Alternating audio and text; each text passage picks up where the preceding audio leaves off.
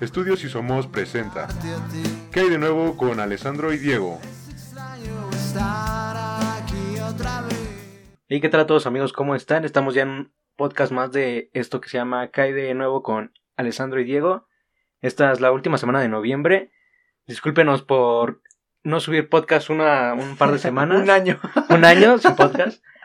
Pero hubo situaciones que aquí con mi compañero Diego. Diego, ¿cómo estás? ¿Qué onda, güey? Estoy, estoy bien. Soy, eh, estoy mejor. La verdad es que me va a gustar el regreso. Ya extrañaba mucho. Nada más llevamos un capítulo aparte de este. Pero se extrañaba. ¿Y qué te pasó? Cuéntanos. Eh, pues me rompí la madre. no, me esguincé el tobillo. La verdad es que no, no pude caminar y, y parece pretexto, ¿no? Pero, o sea, la verdad no tenía cómo moverme. Y pues no, no vivimos muy cerca, entonces pues fue difícil, pero pues ya, no, no pasa nada, ¿no? Sí, lo bueno es que estás aquí de nuevo. Aquí estamos. ¿Qué, ¿Qué sentiste estas, estas semanas de que no estuvimos grabando ni nada? Te extrañé mucho, la verdad. Ah, yo también te extrañé. no, no, no, o sea, sí. no, o sea, fue... Es, es, frustrante, sobre todo porque a veces uno no valora tanto el, el, pues lo que tiene, sobre todo en su cuerpo, güey. ¿Sabes? A gente que, por ejemplo, nace sin piernas o, o de pronto ya no pueden caminar nunca más.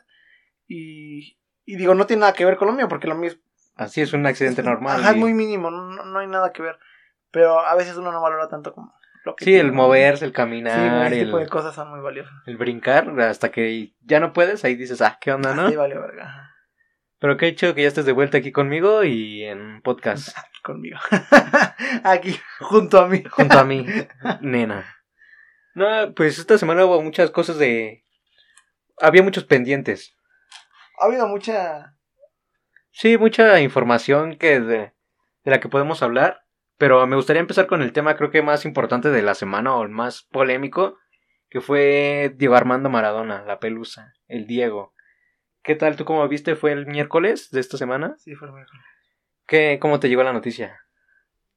Pues es que, bueno, el, el, el celular me apareció una notificación, creo que fue de Twitter. Es realmente, mira, ni tú ni yo realmente lo vimos jugar en ese momento. No. O sea, somos muy del fútbol más nuevo.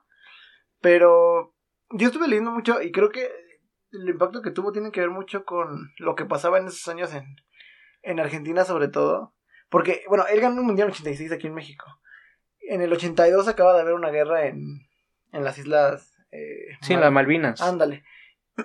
y, y la perdió Argentina o sea, perdió esa guerra contra, contra Inglaterra.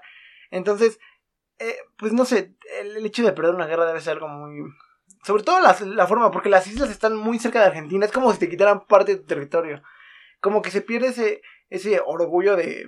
Sí, es que antes de eso, bueno, para entrar más en contexto en la situación, y esto creo que es como la versión más importante de por qué el Diego es el Diego en Argentina.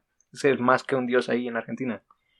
Bueno, surge que en 1976 empieza una dictadura militar en Argentina, pues los militares toman el poder. Entonces va la primera dictadura militar, muerte, muerte, bla, bla, bla y llega esto de en 1982, ¿sí? La Guerra de las Malvinas, que es el último dictador de Argentina, que él decide, pues, ese territorio de las Malvinas son como unas islas que están al lado de Argentina. Entonces, entonces pues siempre han estado como argentinos habitando las, las islas. Pero llega a Inglaterra y dice pues me conviene estas islas, las quiero, son mías. Y pues había todo un tema de la conquista y de que primero fueron españolas, después inglesas. Pero al final siempre estuvieron viviendo ahí argentinos. El chiste es de que el, el dictador dice pues vamos a recuperar las islas, es el momento porque Inglaterra pasaba un momento político muy malo en ese momento. Entonces decidieron hacer la guerra contra contra Inglaterra, entonces llegaron las embarcaciones, todo tranquilo, no hubo muertes, no hubo peleas. Pero llega Estados Unidos a meter su cuchara. Qué, qué raro. Qué raro, qué extraño. Y le dice a Inglaterra, no, pues sabes qué, yo te voy a reconocer que son tus islas, pero pues dame beneficio acá y dame esto y dame lo otro. Hicieron sus negocios. Y va. Entonces ya toda la nación, se podría decir, todas las naciones, apoyaron a Inglaterra totalmente. Y pues Argentina se quedó devastado y empezó ahí la guerra, que termina perdiendo con más de 800 muertos y mucho dinero perdido y pues eso causó que los mismos que pelearon en esa guerra se empezaron a suicidar, o sea, hubo muchos problemas después de la guerra, postguerra. Entonces, cuando en 1986, que es el Mundial aquí en México, pues el Diego les gana en cuartos de final, me parece. Sí, en cuartos de final. Pues los argentinos dijeron, ah, es mi revancha, ¿no? Es, fue como su momento de alzar de nuevo ese ego, ese amor hacia la patria argentina. Y que gane la Copa Mundial, pues de la mano de Diego, pues es como... Sí, no es cualquier cosa, ¿no? Ajá, fue lo que le impulsó otra vez a la Argentina de que fuera una potencia mundial y que fuera el, te el orgullo argentino que en un podcast también lo mencionamos, que es mucho, es muy, muy fuerte. Sí, son muy apegados al fútbol. Y bueno, también es el cómo, ¿no? Porque era una persona que cuando jugaba tenía, aparte de que era muy bueno, o sea, era, estaba, estaba muy por encima de todos los que jugaban en su momento, este, pues tenía mucho, mucho liderazgo y la manera en la que, digamos, cargaba a sus equipos para, para ganar, pues era, creo, creo que eso es sobre todo lo que, lo que marca su, su nombre mucho, es, pero, pero también se puede decir que como persona, pues, o sea, no era, o sea, si hubiera sido como jugador, el, o sea, lo bueno que era como jugador lo hubiera usado para también ser buena persona. Porque yo creo, no sé, yo nunca lo conocí, pero hay muchas cosas que, que hizo y estuvo muy mal. Obviamente fuera del fútbol. Pero es que, no sé, no, digamos que fuera, fuera del fútbol creo que no es un ejemplo para... Pues para nadie. No, sí, es que el Pelusa, pues empezó bien, es, él mide unos 65 creo. Entonces era chaparrito, habilidoso, rápido, buen control de balón, buen manejo de la pelota, del área, de todo eso. Entonces, pues se destacaba sobre los demás, porque en ese momento hay que ser sinceros, no había un, fútbol de calidad mundial como actualmente hay, y tal vez en el futuro también evolucione. Pero en ese momento, pues no, tal vez el nivel promedio de jugadores era 69, y ahorita estamos en 80, o sea, hay como ese Diego eh, tenía 81, o sea, destacaba, pero porque tampoco era muy buena la liga, ¿sabes? Sí, sí, sí. Entonces yo creo que también eso pues le llamó a ser como un protagonista del fútbol mundial, porque pues su fútbol era más, pero porque no había tanto fútbol. Y hablando de la polémica de lo que podemos decir negativo de Maradona, pues creo que cuando un, un país completo y un, el mundo entero te alaba, pues te come. Y eso te provoca... ir, ir, del extremo de ser pobre a que todo el mundo te conozca, que todo el mundo eh, esté detrás de ti, pues no es. Pues no es sencillo como que ese golpe anímico, ¿no? Y saberlo controlar. bueno, obviamente no puedo controlarlo y, todo lo que lleva el estar tocando el suelo y luego tocar el cielo es pues tiene muchos muchos vicios también, ¿no? Sí, la fiesta, o sea, rodearte de gente millonaria, de personas con mucha influencia, pues yo digo que ahí mismo te va dando motivos para tomar otro camino, ¿no? Otro rumbo. Y pues el Pelusa tampoco digamos que fue el mejor jugador dentro de la cancha, porque pues no, no jugaba limpiamente, porque si no simplemente no hubiera hecho la mano de Dios. Eh, hay cositas, ¿no? Siempre, siempre podemos rascarle y encontrar cosas que son negativas, pero pues como, no sé, como esa imagen, quizá tanto no como dices como de futbolista entero, sino como la imagen que tiene el fútbol argentino, más que Argentina, el fútbol argentino en sí de él, pues fue lo que le dio mucha alegría a un país que en ese entonces pues pues la necesitaba, ¿no? Y, y tan solo se ve con todos los homenajes y todas las cosas que han habido hacia él. Sí, bueno, yo, o sea, no reprimo que que quieran festejar al ídolo argentino, porque en sí es un ídolo, es la joya argentina se podría decir. Pero pues también si están a favor de decir que él es un violador, drogadicto, pues también está bien, ¿no? Sí, claro. O sea, simplemente cada quien tiene la visión de las personas como quieren tener, no todos pensamos igual, no todos vemos las cosas de una misma forma. Así que pues ustedes siéntanse libres de decirle drogadicto o decirle dios de fútbol. Creo que es su decisión propia y qué chido que mínimo tengan una opinión. Sí, es cada quien tiene su, su manera de, de verlo y de recordarlo, ¿no? Sí, ah, bueno, hablando de Diego, drogas. ¿Qué tenía que ver? ¿Qué tiene que ver? ¿Quién sabe? No sabemos ciertamente. Pues... En México, eh, ya, este... Bueno, sí viste, ¿no? Que el Senado aprobó que se legalizara la, la marihuana aquí en el país. parecía algo, eh, no sé, sobre todo, creo que nunca, bueno, yo no me desperté ese día pensando que algo así pasaría. Es, es, es muy, es muy interesante, porque hay muchos puntos de vista. Obviamente siempre sale la persona que piensa que, que está mal, que va a promover que la gente se drogue, va a traer cosas malas, y está el, otro... El otro bando. El otro bando, ajá, que, que piensa que es algo bueno, que, que así como en Estados Unidos en su momento cuando se legalizó el alcohol, pues acabó con mucho, mucho del crimen que, que ocurría en ese momento. Y yo creo que, pues, todo depende de cómo se maneje, ¿no? De cómo se regule y cómo... Es que, ¿sabes? Yo tengo una postura como muy rara porque siento que en un país tercermundista las ideas primermundistas son como usadas de mal forma. Porque, por ejemplo, yo lo que siento desde mi visión de vida es que mucha gente se va a tomar el hecho, por ejemplo, ni siquiera está aprobada la ley de, de que ya pueden consumir y la gente ya está saliendo a la calle a fumar drogas. ¿No viste a esta diputada de...? Sí, sí, sí, el TikTok. Ajá. O sea, son cosas esas... Se maneja mal, se maneja, se maneja mal, sí. Que digo, si la gente no está capacitada con la inteligencia, pues no la va a usar en lo, en lo correcto, sino van a crear más caos. Eso es mi punto de vista, yo la verdad no desapruebo la ley, pero hubiera preferido que no. Eh, yo no, mira, yo creo que al final, si lo piensas ahorita, siento que más que crear nuevos consumidores del, de la marihuana, más bien va a salir a va a sacar a esos consumidores, los consumidores de closet, ¿no? O sea, tú no conoces tal vez, tú piensas o tienes una imagen de ciertas personas y no te imaginarás que fuman. Pero con esto creo que mucha gente va a salir a... Eh, creo que creo que más bien en, vez de crear nuevas... Claro que va a haber mucha gente que se va a interesar en, en la droga, ¿no? O sea, el hecho de que obviamente sea, algo nuevo legal es una novedad. Pero creo que más que nada puede romper un poco ese prejuicio, porque a veces se clasifica mucho a las drogas por si son legales o no lo son. Y creo que no es la forma correcta. O sea, el alcohol es legal y el cigarro es legal, pero no deja de ser una droga también.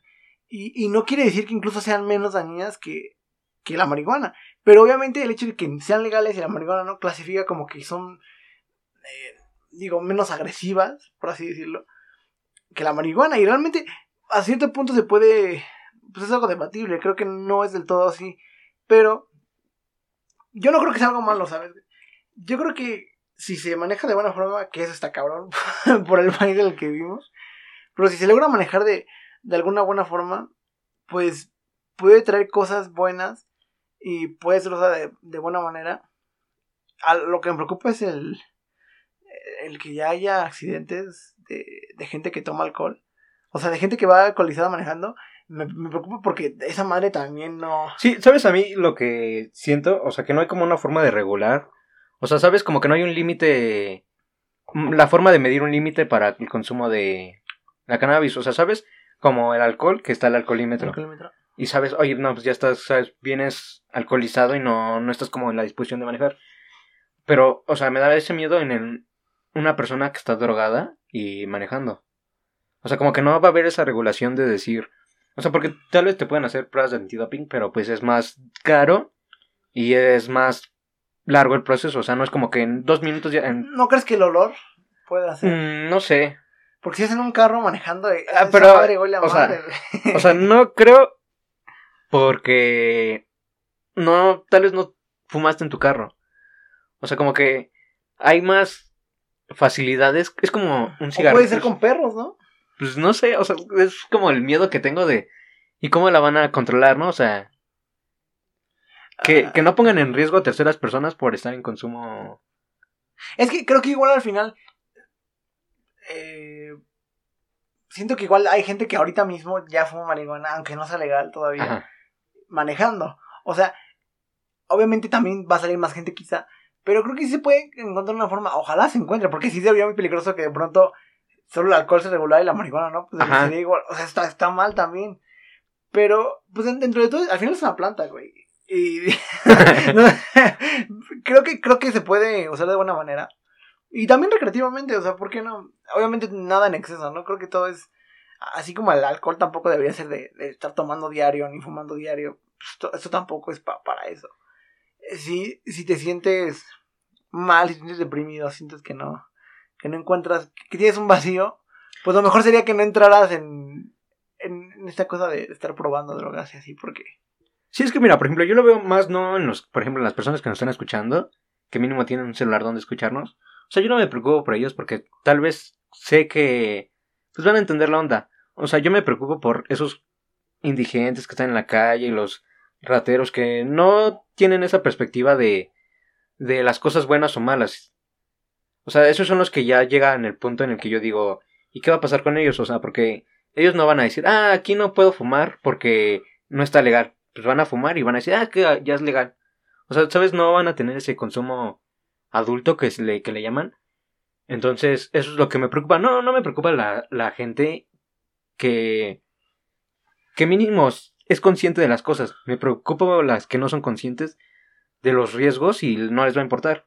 Es que, mira, podemos hablar de eso también, que tiene que ver. Porque creo que siempre las medidas que se toman en, en el gobierno, o bueno, en general en el país, reprimen mucho a esta clase social más, pues más baja, ¿no? Que, que pues carece mucho de, sobre todo de educación, güey. Porque nunca se le ha invertido bien a la educación aquí en este país. Y al, al final tenemos un sector muy, muy rico y uno muy pobre. Y bueno, también es una clase media muy grande que está más pegada a la baja. Pero esta, esa parte que es muy baja, que es muy pobre, eh, nunca se ha visto realmente por ellos porque siempre ha sido como una causa perdida, güey. O sea, no, no puedes, por ejemplo, ahorita tan solo con la pandemia, realmente no hay algo que diga, está viendo por esta gente que, que al final muchos de ellos viven en la calle o viven en, en lugares donde no, ni siquiera debería ser apto para vivir.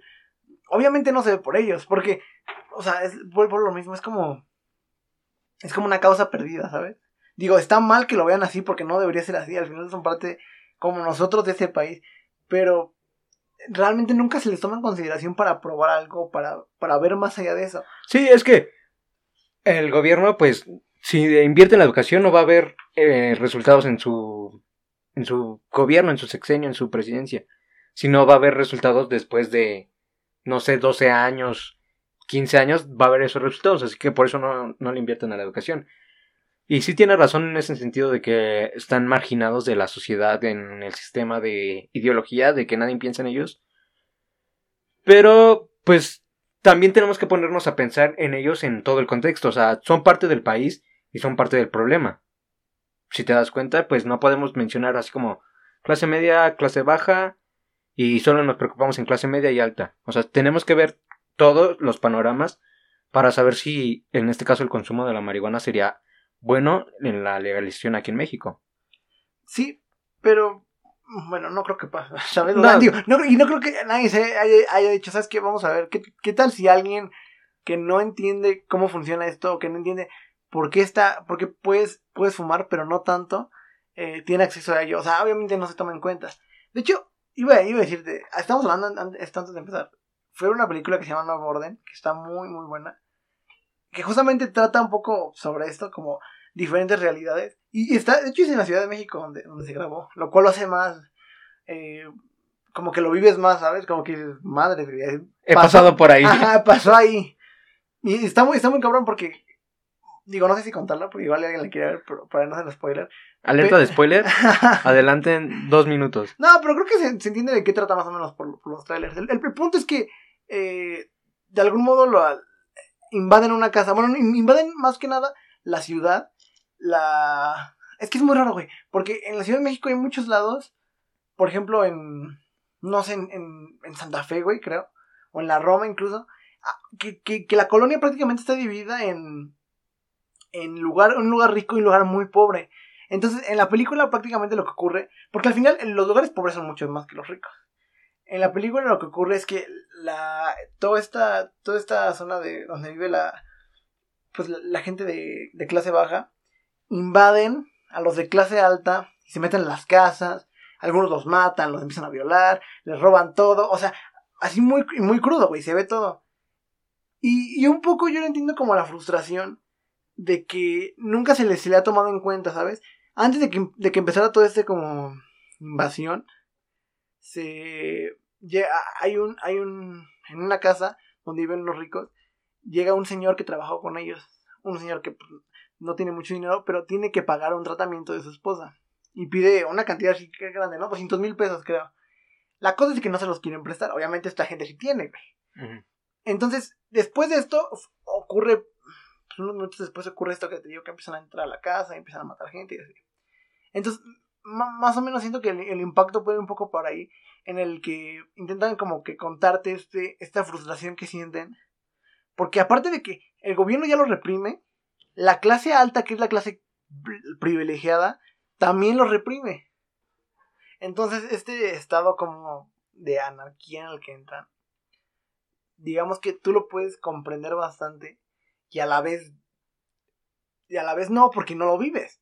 Y sobre todo por- porque las cosas que dicen son muy fuertes o sea de pronto llega un punto en el que toman el control de todo y, y bueno ya después de la película pasan bastantes cosas. Pero lo que quería ir es que esa frustración eso es lo que realmente existe. O sea el hecho de que tú no veas que invadan la zona rica de la Ciudad de México o, o que algo de, de esa magnitud ocurra no significa que no exista esa, esa frustración. Y sobre todo porque la, esa represión sí existe también. Así como a ciertos sectores sociales existe, también esa clase baja existe. Entonces, obviamente, es- este tema pues, de la marihuana no es algo que, que se platique eh, considerando su contexto de ellos. Sí, totalmente de acuerdo. O sea, siento que está más pensada, te digo, o sea, como que en, un país tercer- tercermundista como lo es México, no sé qué tan correcto es hacerlo por esa clase social, o sea, por esa por ese grupo social económico, pues no sé qué qué tan correcto es, güey. Y es por eso que te decía que no estaba tan a favor, bueno, no hubiera preferido que no, pero no estoy en desacuerdo. Pero es debido a esa clase social porque pues ellos literalmente están matando por monedas. Porque a diario se levantan a trabajar desde las 6 de la mañana, 5 de la mañana, 4 de la mañana. Se van de aquí a allá caminando. eh, se matan todo el día por unas monedas. Y no, y no les pagan bien. Ajá, y hay mucha injusticia en ese sentido. Entonces siento que también no es válido no pensar en ellos. Sí, no, no es válido. Pero bueno, mira, creo que ojalá y ojalá y salga más bien que mal esto de la marihuana, porque obviamente van a haber muchos puntos malos y seguro, eh, digo, obviamente no será todo bueno, pero ojalá que eh, en términos más generales sea, al- se- sea algo que se recuerde más por las cosas buenas que por las cosas malas, ¿no? Sí, estoy de Por el bien de todo. por el bien de la sociedad, espero que sea mejor lo positivo que lo negativo. ¿Has probado- Porque ¿Has probado, has probado la marihuana? eh, no podemos decir eso. Nos van a censurar, dice. YouTube no censura. Ah, sí, amigos, ya vamos a estar en YouTube. A partir de este episodio, Por fin. por fin, el capítulo completo va a estar en el canal de Si Somos. Eh, ya les mandaremos el link en, en, en la descripción de Spotify. Y también las redes sociales para que nos estén al pendiente. En el Instagram de Diego y en mi Instagram, en la página de Facebook. Para que lo vayan a escuchar y también lo vayan a ver por YouTube. ¿Qué tal si no, no tienen Spotify? Por Sí YouTube. pasa, sí pasa. También si les gustaría en Apple Music, díganos, háganoslo saber, porque que no estaría Sí, mal subirlo también ser, ahí. sí. Ustedes digan si les gustaría escucharlo ahí o no. Bueno, vamos con un siguiente tema que también está pues pasando las fronteras y es algo que a todos nos interesa y a todos nos nos está gustando el tema que se llama vacunas. Vacuna del COVID-19. Ya va a llegar. Está llegando. ya, ya, ya está cerca, ¿no? Sí, es ya un hecho. Cada día, cada vez hay noticias de eso, güey. Sí. No dejan de salir. está, es muy importante porque estamos ya más cerca de salir de esta pandemia. Más alejados del Así, confinamiento. así decíamos en, en abril, ¿no? Dijeron que era 15 días. Sí, yo recuerdo que en abril, cuando anunciaron que ya que no iba a haber clases, decían, ah, pues dos semanitas, vacaciones. Feliz Navidad. no mames, güey. Se acabó ese... No puedo creer que... No inventes, ha sido muy... Digo, ya hasta reírse incluso un poco terapéutico porque... Qué locura. La neta, o sea, ha sido... Ha tenido cosas eh, para aprender sobre todo. Pero qué horrible todo lo que ha ocurrido. Y, y qué bueno que ya está saliendo esto de la vacuna. De hecho, queremos tocarlo porque sobre todo habíamos dejado de hablar en estas semanas y ha sido un tema que creo que en todas las semanas ha- han habido noticias. En, en Londres ya, ya se va a probar la el Ajá, pues la aplicación de, de las vacunas, ya están cerca de ello. Digo, en Londres, en Inglaterra. Eh, Entonces, pues, digo, cada, cada, cada país poco a poco se va acercando más al, al fin de esto. sí, ya- bueno, ya, de hecho, son como cuatro laboratorios, uno más importante que el otro. Por ejemplo, bueno, no, no más importante, sino como más al- cercanos a la situación de que es el tener la vacuna tal cual, la de AstraZeneca, La Pfizer. Pfizer y la... la rusa, no recuerdo cómo se llama. la rusa. Put- No, no, Put- Sputnik, algo ah, ah, sí, Sputnik. Sputnik. Sí. O sea, creo que ya en eso va, están como muy cerca. También México ya está lanzando su... La gringa también, ¿no? Ajá. La inglesa. La inglesa, ya. Bueno, están ya siendo aprobadas por el... No recuerdo el nombre, pero es el lugar que... re- el ah, sí, el- el, el de la droga, sí, el que prueba, el que prueba todas las medicinas. Ándale. No, sí, sí. Creo que, o sea, ya le están metiendo ahí todas las... Pues ahora sí que las pruebas para ver si se puede dar a la gente o no. Ahora, lo importante de las vacunas eh, es que el congelamiento, bueno, para tenerlas bien las vacunas necesitan un congelamiento. Y pues ciertos lugares están yéndose, no por la más eficiente, pero la que no tenga que congelarse Sí, tanto. porque hay unas que tienen que estar como a menos 70, una Sí. cosa así bien... Sí, sí, sí, es... Eso es creo que, por ejemplo, Austria o Australia, no recuerdo cuál de los dos, eh, compró ya muchas, pero te digo que no la más eficiente, sino la que menos se necesita refrigeración. Entonces es el punto en el que yo quiero decir qué tanto nos conviene, o sea, qué nos conviene más, eh, pagar menos y no ser tan eficientes, o pagar mucho y estar sanos. No, creo que... O sea, obviamente aquí siempre se va a ver por ahorrar, ¿no? Lastimosamente, aunque sea por la salud, se va a ver por ahorrar. Pero... Eh, el, el porcentaje realmente que cambia de eficiencia, pues no es... No, pero sí tenemos que poner que hay un 96% a un 88%, sí es una gran diferencia. Pues sí, digo, sí, tal vez sí, pero ya si lo ves a, digo, a gran escala, pues no, no sé hasta qué punto pueda, digo, quizás sí afecte, realmente pueda afectar, pero no, digo, no vamos a pensar que también no se va a acabar la pandemia por, por 8%, ¿no? Pues eso sí, pero, por ejemplo, nosotros, o sea, ¿tú cuándo crees que ya vas a estar vacunado? Yo creo que voy a estar vacunado hasta por junio, julio, Sí, seguramente. incluso hasta sí. agosto. Sí, no somos, no somos el sector principal, o sea, No. digo, No somos clase alta ni... Sí, aparte realmente somos los que menos riesgo corremos. Por la edad, por... pues, Por, por muchas... Sí, o sea, ya podemos salir a la escuela, ¿no?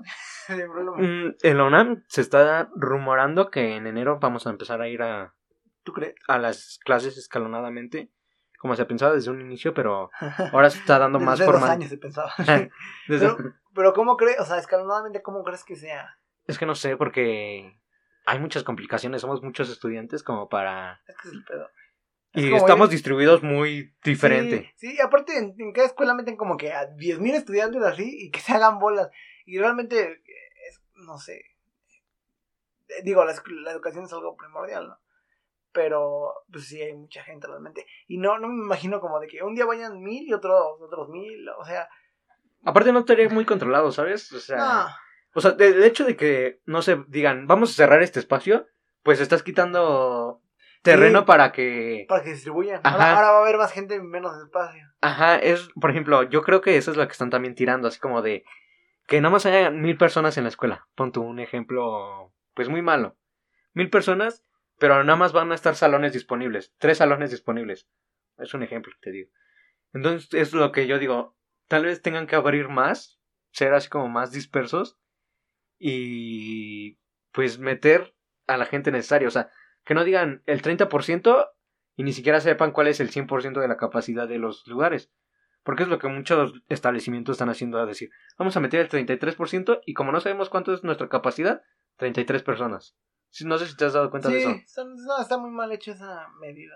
Si no hay una regulación correcta. Yo, yo quería decirte, güey, a, a mí no me ha sentido, por ejemplo, que ahorita que volvió a apuntar un poco aquí en el estado, eh, las, pla- bueno, las plazas ya las cerraron a las 9, o hasta incluso hasta las 11 algunas, por los cines, y ahorita las están volviendo a cerrar a las 7. Yo no entiendo cuál es el punto de, de cerrar antes, güey. O sea, es, es lo mismo. Creo que si cierras antes, o sea, si hay menos rango de horario, la gente se va a acumular más en ese horario, güey. Sí, es como si dices, no nos vamos a vender a las 12, pues toda la gente va a ir a las Sí, 12. güey, ¿Qué, qué chiste no tiene? tiene ningún sentido. O sea, es, hace- yo que, quiero preguntarte, porque desde que empezó esto, no entiendo por qué hacen eso. Creo que es hasta ilógico, pero digo, pues ya sabrán, ¿no?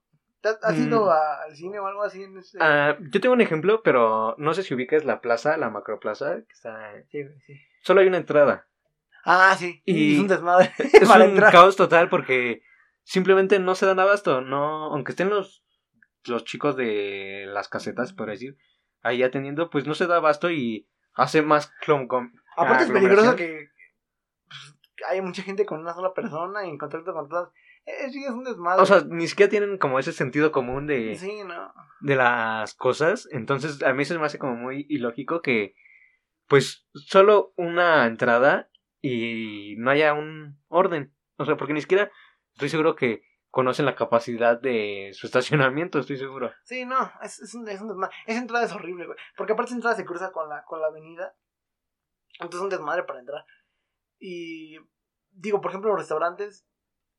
La mayoría de restaurantes también. Bueno, más que restaurantes, como que negocios locales. No respetan el pedo de la sana distancia, güey.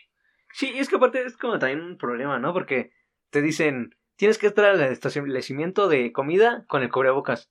Y comes y te lo quitas, o sea, ¿sabes? No le encuentro mucha No lógica. sentido, sí. O es como en los estadios, que ponen la separación al lado de dos asientos, pero el de atrás es no hay nada de separación. Sí, eso es mamada. El, el hecho de que, bueno, ahorita vamos a hablar del partido del de América Chivas, pero el hecho de que hayan abierto el estadio se me hace ilógico, güey. O sea, ¿para qué lo abrieron? Ni siquiera en Puebla, que ya estaba en amarillo, tuvieron el atrevimiento de abrirlo. No tiene sentido, o sea, y, y- se me hace muy ilógico porque es un dinero muy cabrón el que hay que invertir para, para, pues, ajá, para- Controles de seguridad, ¿no? Sí, sobre todo para para poder abrir. Entonces creo que ni, incluso ni negocio sale, sale rentable abrirlo. Es, yo, yo desde que leí eso sentí que era más una medida como caprichosa del, del gobierno y del, pues más que del, del club también, como por, por el hecho de que era un clásico, abrirla a huevo, pero es que neta, güey, es más de muy riesgoso que, que abran sobre todo un estadio, porque, ajá, de nuevo, no, eso del cubrebocas, ok, está bien, pero realmente no se respeta al 100 en ningún lado. No, porque es más, ni siquiera la gente se sabe poner un cubrebocas. Ni Ajá. siquiera sabe cómo usar un cubrebocas. Porque te dicen, el cubrebocas no lo puedes usar dos, más de una vez. El cubrebocas lo tienes que tener hasta arriba de la nariz. El cubrebocas no lo puedes estar tocando, quitándotela, poniéndote mm, solo una vez y ya. Cuando llegas a tu destino lo tienes que tirar porque no lo puedes usar. Tiene cuatro horas de uso. Y la gente, recién, eh, estuve, tuve que ir a un lugar a comprar ciertas cosas y tomé el transporte público. La, había, subió una señora, pues, una señora. Y su cubrebocas todo roto, mugroso, quitándoselo, subiendo. O sea, ¿saben? Una mentada de madre. Sí, porque no, no, ni, ni siquiera estamos poniéndose, poniendo compromiso nosotros mismos hacia nuestra salud. O sea, ni siquiera nos está importando lo nuestro para mejorar la situación. Y aunque haya mil vacunas, pues se me hace muy irracional lo que se vivió en México. Sí, ese es el reflejo de cómo la gente no, no tiene, eh, sobre todo, yo creo que más que nada, güey, porque eh, al principio había mucho pánico, ¿no? Y los mercados se vaciaban y todo esto. Ya después se fue calmando un poco más. Pero cuando la gente se empezó a dar cuenta que, no sé, por ejemplo, tú y yo, güey, seguramente tú y yo vamos y nos metemos en donde haya más gente y ojalá, y seguramente no nos pasa nada, güey. Pero el pedo no es el pedo es que tú eso, ya, ya, ya agarraste el pinche virus y se lo vas a traer a alguien en tu familia que Sí. es vulnerable. Entonces, en ese punto yo creo que la gente dijo, pues si a mí no me toca, a mí me vale más lo que le pasa a los demás. Y les valió madre, güey. Porque si, ah, si tú fueras el afectado, o sea, si tú directamente fueras el que, si sales te vas a morir, mucha gente no haría pendejadas. Sí, bueno, y es que también tenemos que decir que la gente aquí no, no tiene un sueldo fijo. Se sale a ganar día a día el pan. Sí. Y, o sea, también ahí no hubo como sentido común de decir, buscar una forma de a esas personas ayudarlas. O sea, creo que fue más así como de, ah, todos tenemos que cerrar, todos cerramos. Y, oye, ¿qué anda yo como con lo que vendo hoy? Ah, no, no me importa. O sea, sabes como que no hubo ni siquiera una regulación en ese sentido. Si no, eh, aunque se supone que debería por ley, pero ah, es.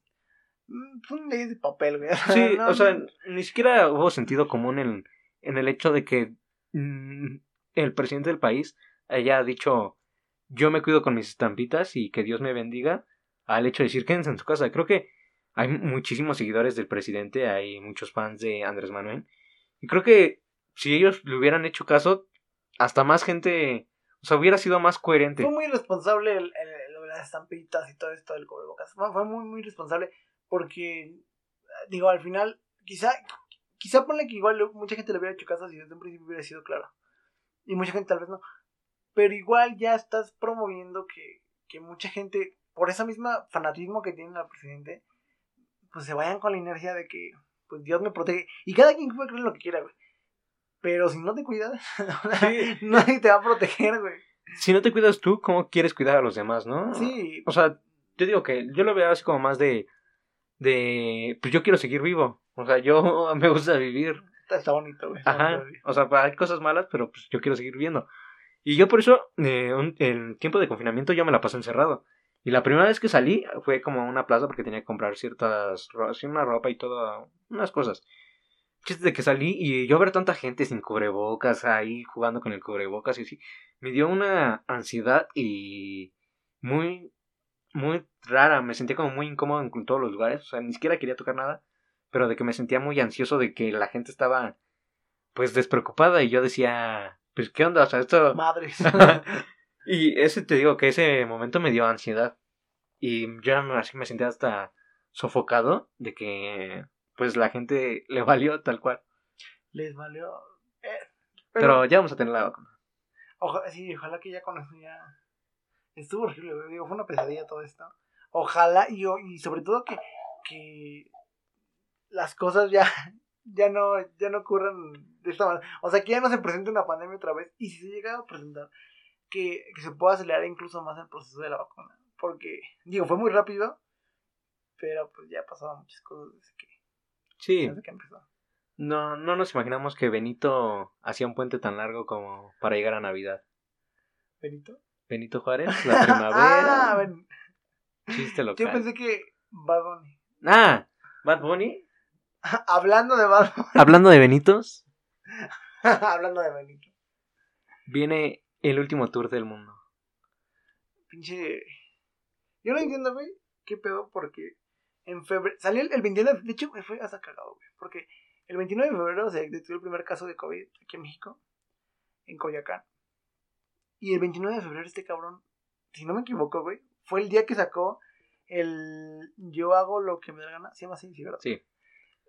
O sea, ok, salí en ese punto y dices, qué chingo, la, mayoría de artistas no suelen sacar pues un álbum incluso al año, está muy cabrón porque pues es meter muchos huevos.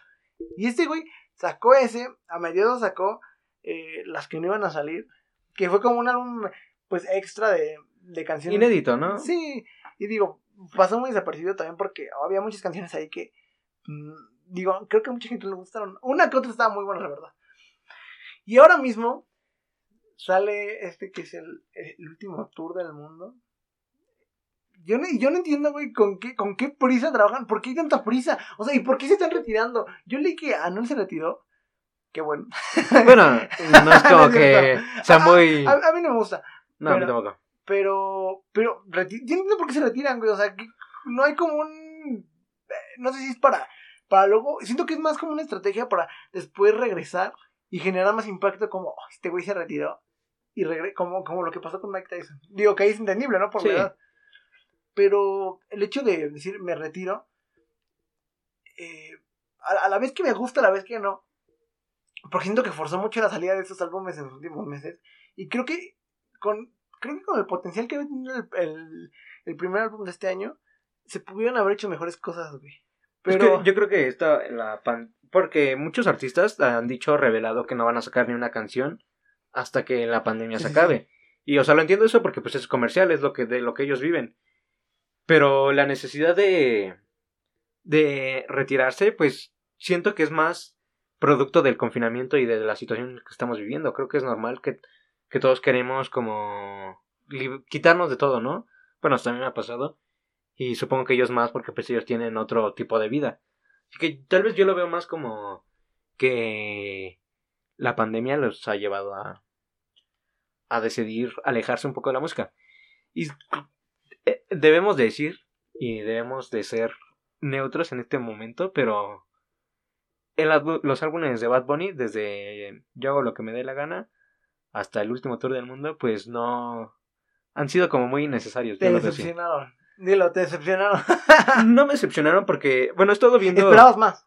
Mm, sí, no. O, más bien, era lo que esperaba, así como que. Ah. No, es que mira, o sea, estuve, he estado escuchando entrevistas y cómo es el nuevo formato de música. Y pues es que una vez cada mes saquen una rola, ¿no? O sea, ya no, ya no se ven tanto lo de los álbums, pero que estén sacando constantemente música. Y creo que hubiera preferido que vaya sacando algo bien, algo que, esté chido. Sencillos, ¿no? Ajá. O sea, siento que lo veo muy innecesario el que tenga que sacar un álbum. Y muy innecesario que no, no tenga así como... Que, que sea algo trascendente y que todo el mundo, que aunque no haya sido trascendente, todo el mundo se la esté alabando, se esté... Eh, haciendo... iba, a decir, otra cosa. iba a decir otra cosa, pero no. Sí, entiendo. Eh, o sea, es lo que me decías. Creo que ya el hecho de decir la canción, la canción que sea, güey, si tiene el nombre de Bad Bunny, sí. ya, ya, la, ya se toma como otro pedo, güey. O sea, ya, ya es la canción, ¿sabes? Ajá. Entonces, no está, no está chido, digo, qué bueno que se haya ganado ese, esa, esa fama, pero no, o sea, imagínate que en vez de, imagínate que en vez de, estos dos últimos álbumes que hubo, hubiera habido otro en 2021 y otro en 2022 con la misma calidad que el primero del año, güey. No mames. Hubieran sido, o sea, tal vez se hubiera esperado mucho más, pero hubieran sido otro pedo, güey. O sea, eh, la calidad de eso. La verdad es que no, o sea, esperamos mucho, como que esperamos mucho de Bad Bunny, pero pues al final de cuentas eh, esperamos. lo terminamos, lo seguimos esperando. Y bueno, o sea, lo que quiero decir es que eh, estamos ah, ah, tomando a Bad Bunny como un artista referente de muchos géneros musicales, porque pues ya no solo es trap, ya también es urbano, ya también es rock, se podría decir. Tiene bolero, güey. Ajá, o sea, ya... Ya, ya, ya, rompí esa barrera del reggaetón. Sí, o sea, y es lo que yo digo, o sea, como que esperamos mucho porque se dio a notar por muchas cosas. O sea, como que está lo llegó a un punto que está muy arriba. Pero ese muy arriba, pues no lo ha sabido como dirigir. O sea, siento que nada más está haciendo como ya cosas por hacer. Y pues, no sé, al final de cuentas puede decir que él hace lo que le dé su gana. Pero lo que no veo chido es que la gente no sea verdaderamente real con su opinión. O sea, que solo digan... Ajá. Ah, Bad Bunny. Ah, es que Bad Bunny es un dios. O sea, eso no lo veo chido ni lo veo cool de que esté haciendo eso la gente. que diga eso. Pues sí, digo, cada quien, cada quien tiene su propio dios, ¿no? Si es que alguien cree en eso. Pero, ojalá que, ojalá que si se retira, si es cierto que se va a retirar, regrese con algo bueno, ¿no? O sea, que no sea así como que... Eh, es que sacó una, recién sacó el álbum del último tour del mundo hizo una entrevista a Apple Music que dijo que en su momento sí se pensó retirar, pero que no. No se va a retirar. No, no se va a retirar. Pero se va a tomar como un tiempo de la música, porque ahorita está en una faceta de actor. No sé si viste que iba a oh, sacar de Narcos, México. Bueno. Madre, güey. Eso, bueno, no sé qué piensas tú de eso, pero por ejemplo, el. Eh, está cabrón que. Digo, al final es un medio de espectáculo la música y el, el cine, ¿no? Pero saltar de la música al cine sin. sin o sea, digo, eh, eh, su, digo, su chamba es la música, pero no creo que él haya estudiado actuación o a un pedo así. Y eso es lo que me preocupa un poco. Y ya había pasado con Luisito Comunica, güey. Doblando a Sony. Digo, lo hizo. No sé, güey. Yo, no soy actor de doblaje. Se escuchaba bien, pero. Pues hay gente, güey, que ya tiene. Sí, que, o sea. Que, que se dedica a eso, güey. Y digo, al final la voz de Luisito es conocida. Y creo que más que nada por eso lo metieron. Pero no sé si sea justo, güey. Mm, sí, estás diciendo que tal vez ahorita se están preocupando más por vender que por la calidad. Sí, por decir, en ese, en ese es el Bad Bunny, güey. O sea, en vez de, más bien sería decir el personaje. O sea, no importa quién es el actor, güey. Pero que, que te identifiques con el personaje, no con el. Mm, con el actor. Ajá. Que, en este caso va a ser Bad Bunny. O sea, y. Pues eh, ojalá que, que, lo haga bien, ¿sabes? Ojalá que. Porque siento que también sería un poco prohibido como que romper esas barreras de, de pasar de la música al cine o del cine a otra cosa Pero si lo sabes hacer, ¿por qué no? Ojalá y... Es como los, los comediantes y actores de mexicanos que todos son actores y de repente ya quieren sacar música porque pues saben, saben hacerlo. Pero pues a mí tampoco me gusta que los actores hagan música. Siento que... Si el Whatever tiene canciones y... Y Juca va a salir una película, güey. Es... O sea, sí, lo veo, lo veo cool, pero... Eh, no sé qué tan bien sea para las cosas. Sí, no... O sea, para vender va a estar chido. Ah, obviamente iba a vender un chingo, güey. Es que ese es el punto. O sea, se debe más por el... Por el tema dinero que por mandar un trabajo de calidad. Que igual y se podría dar las dos. Pero la prioridad es el, es el dinero. Sí. Así que, pues, solo podría decir que espero que la gente deje de idolatrar a Bad Bunny porque realmente no es... Siempre dices cosas para ganarte odio, güey. No, no, no. No, No, no, o sea, espero que no me odien, pero siendo, Pero, pero creo que sí lo hará. siendo objetivo yo con mi opinión, debo decir que me gusta Bad Bunny, no me gusta todo lo que hace y no lo idolatro, pero cuando hace algo chido, pues se lo aplaudo. Y creo que deberíamos de tomar también eso en conciencia todos y dejar de decir que si Dios, si Bad Bunny es el mundo, Es Jesús. es Jesús, porque pues no está tan cool eso, porque no, Porque no es Jesús. porque no es Jesús y punta. No, eh, bueno, espero que todos sigan sacando música porque pues está chido la música. Espero que le vaya chido de actor y pues que siga. Saludos, Bad Bunny. Y saludos Bad Bunny. Con eso nos despedimos. Oye, tú, bueno, ahora acabamos de hablar ahorita de lo de la marihuana, de Maradona, todo esto. Justamente esto coincide con el hecho de que tú ya prácticamente, digo, una credencial te separa de tener acceso a, a productos que antes no, no podías, ¿no? Se me está ¿cómo? desbloqueando el mundo. Sí, exa- exactamente, te estás explicando el mundo. ¿Cómo te sientes con eso, güey? Me siento muy alegre, pero a la vez como muy impactado, ¿sabes? Hace unos días creía que voy a tener 15 o 10 años. No ¿Sabes? No llegó el momento, no, no, no he magnificado, eh, dimensionado la realidad de que ya, ya no soy un niño. O sea, ¿sabes? A veces Ya crecí. Ajá. O sea, ¿sabes? Que el hecho de decir, ya, ya no me compro Hot Wheels, ya me compro un libro. O sea, ¿sabes? Ese punto para mí ha sido como de que me he tenido que poner como muy pensativo de decir, yo ya no soy un niño, ya, ya crecí, ya tengo que madurar y ser responsable en la vida, porque el hecho de tener una INE, una credencial, pues te separa de, de ser un niño porque tomas decisiones importantes y relevantes para tu vida. Entonces creo que el tener 18 no solo es comprar alcohol y poder hacer lo que tú quieras, creo que es una responsabilidad con la sociedad porque somos la juventud y creo que debemos de romper esa barrera de ser los chavos ignorantes, ser los tontos. Creo que estamos en la disposición, en el momento adecuado de tomar las riendas Hacer sa- diferencia. ¿no? Sí, hacer la diferencia de todas las generaciones. Y si ustedes también quieren sacar su INE, ¿Cómo fue? ¿Cómo, ah, cómo es ese pedo? De, de todo. Porque, bueno, yo nunca he sacado INE, evidentemente. Pero suena como algo que tarda un chingo en, en procesarse. ¿Cómo, ¿Cómo está eso? Miren, a los que cumplen eh, 18 antes del 6 de junio, pueden sacar una cita a través de... Bueno, o sea, aunque si ya tienes 18, supongo que ya lo has de haber hecho, pero esto es para los que van a... Los que quieren apenas sacar su INE. O sea, si yo cumplo antes del 6 de junio. Ajá, Ajá. 18 antes del 6 de junio del 2021.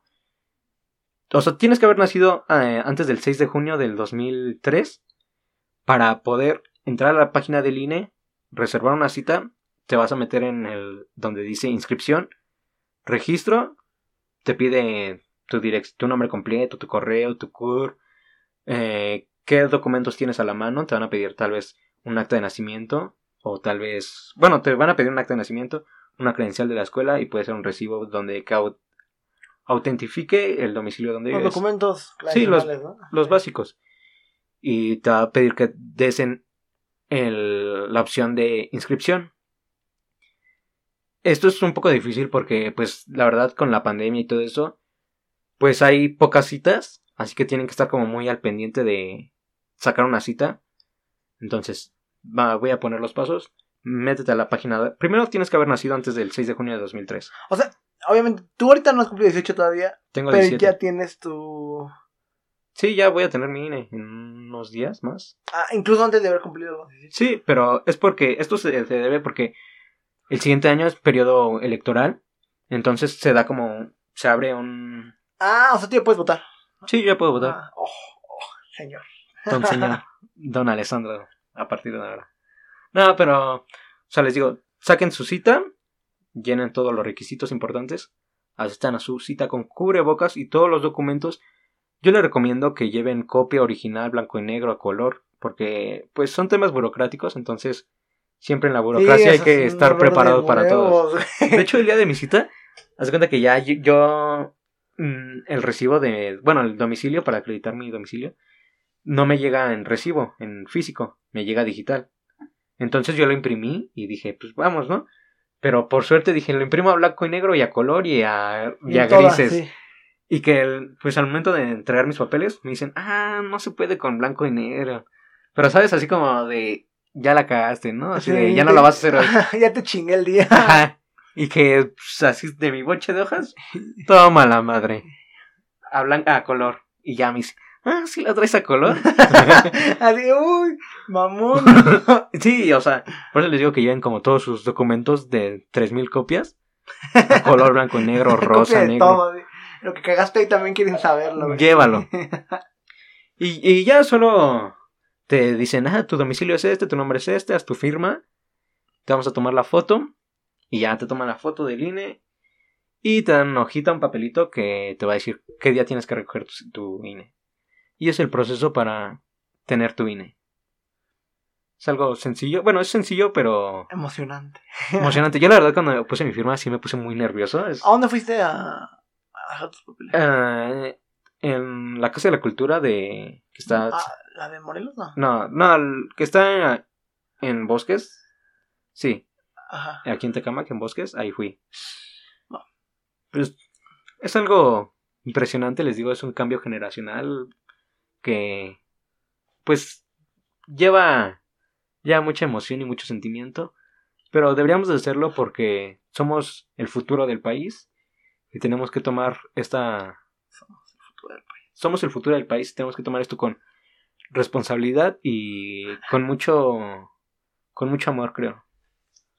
¿Sientes amor de vivir aquí, güey? Sí, yo amo ser mexicano, mi mi como motivo de vida es representar a México en el mundo. Si no fueras mexicano, ¿qué te hubiera gustado hacer? A mí me hubiera gustado ser español, la neta. ¿Sí? Sí. ¿Por qué? Espera, ¿por qué? No, siento que tiene como una cultura muy ¿Te gusta cómo hablan? ¿Te gusta así como- Ajá, me, me gusta la, el cómo hablan, el cómo se expresan, el cómo viven las cosas.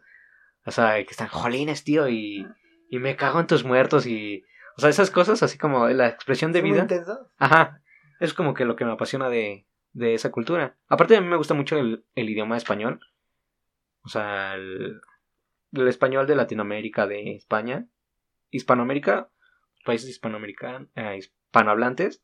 Pues me apasionan mucho, o sea, prefiero yo el español antes que el inglés. Sí, igual. Yo hubiera querido ser argentino, güey. ¿Sí? Digo, o sea, soy feliz igual aquí. Pero si hubiera tenido, si hubiera dicho, si no, eres no puedes ser mexicano, elige otro, yo hubiera elegido Argentina. Digo, igual la situación económica ahorita no es la mejor ni la social. Pero, no sé, güey, viven todo con tanta pasión, güey. Desde el, no, desde el fútbol hasta la música y eso. No, eso me, me encanta. Pero bueno, hablando de, de, de pasiones, de... Hay, hay, hay cosas, güey, que, que en el país, eh, digamos que lo detienen un poco. Eh, de hecho, este miércoles fue el primer clásico. Bueno, el primer clásico del, de Liguilla de este año. Hubo un récord de rating en las dos televisoras abiertas que fue, pues, tuvo cabroncísimo, ¿no?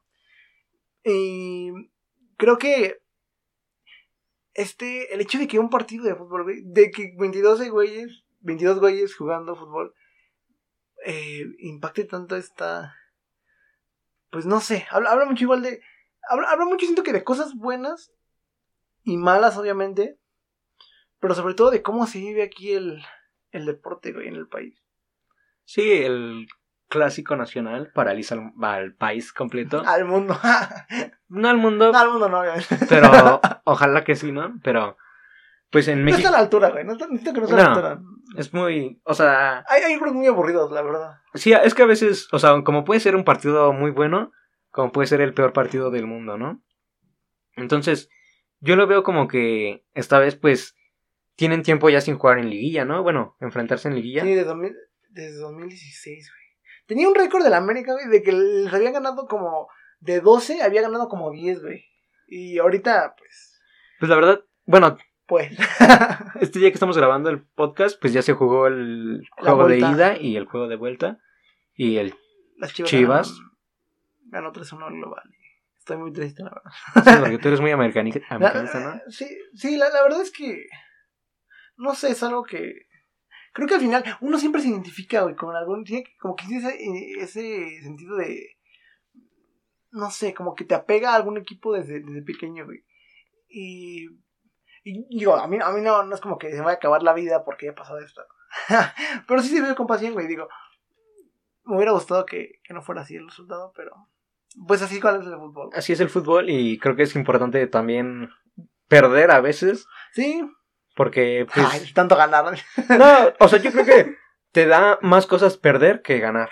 O sea, te da Sí. más conocimiento, te da más Sí, ganar es muy engañoso, güey. Ganar, ganar pues, es muy engañoso.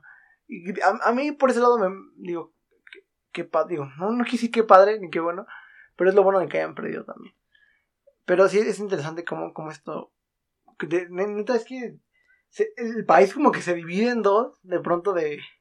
Que incluso siento que, obviamente en Argentina el clásico de, Boca de River. Boca River es otro, ese sí tropedo, güey. O sea, ese sí está al- al- a otra altura. Creo que se lo lleva, él se lo lleva de calle, güey. La pasión allá es diferente, pero bueno, es lo que llega aquí. Y no sé, está, está interesante el torneo, ¿no? Como? Sí, bueno, o sea, creo que desde que lo vemos en Facebook, la gente, no sé si viste el que todos estaban cambiando su foto de perfil, los de Chivas, a un señor que estaba como rezando, ¿no? Y gente posteando, les hemos ganado toda la vida y Sí. arriba América y vamos a Puro América. Y pinche ahí, güey, América, el pingüino, él. sí, sí, sí, sí, lo vi. O sea, eh, creo que desde ahí pues nos damos cuenta del impacto que tiene nacionalmente. Mucha gente que igual ni ve fútbol, güey. Así. Ajá. Sí, sí, sí. Y te lo voy a decir porque, o sea, no es que discriminen a las mujeres, pero tú no ves publicando a diario un- a una mujer eh, cosas de fútbol. O sea, no es como muy común que una mujer esté publicando, ah, mis chivas, ah, mis águilas. O sea, sí hay chicas que lo hacen y pues está bien, ¿no? Pero a nivel nacional, eh, ves a 10.000 mujeres publicando, o sea, no solo, no solo los hombres están al pendiente del partido, sino Sí. que ya trascendió a que toda, a todo el mundo le interese ya el partido. A- a- aparte, ha ha salido mucho en estos últimos años el fútbol femenil. Güey, mm, también están. Dicho, también el clásico de América Chivas en el femenil, güey. Eso está, está cabroncísimo. Creo que, no, creo que, yo creo que es algo, es algo que nunca había pasado. Pero está bueno el femenil. Deberían verlo todos también. Es, es muy bueno. Bueno, también decimos, te hay que decir, yo he visto varios partidos y pues es como las que sí saben jugar contra las que no. En varias ocasiones sí los he llegado a notar. hay- hay muchos niveles. Sí, sí, Ajá, o sea, no- como que las mismas instituciones no le están poniendo el, las cosas. Es que es el problema, porque algunas sí le ponen y Ajá. otras no, güey. Sí, se ve muy o sea, como que están muy contrastado, injusto. Sí. Ajá, muy con, con mucho contraste. El hecho de que hay un equipo con una entrenadora o con un entrenador que pues le están metiendo todo el poder y están jugándole como si estuvieran jugando internacionalmente. Y hay otro que pues apenas si saben moverse o que no saben ni siquiera patear la, la pelota.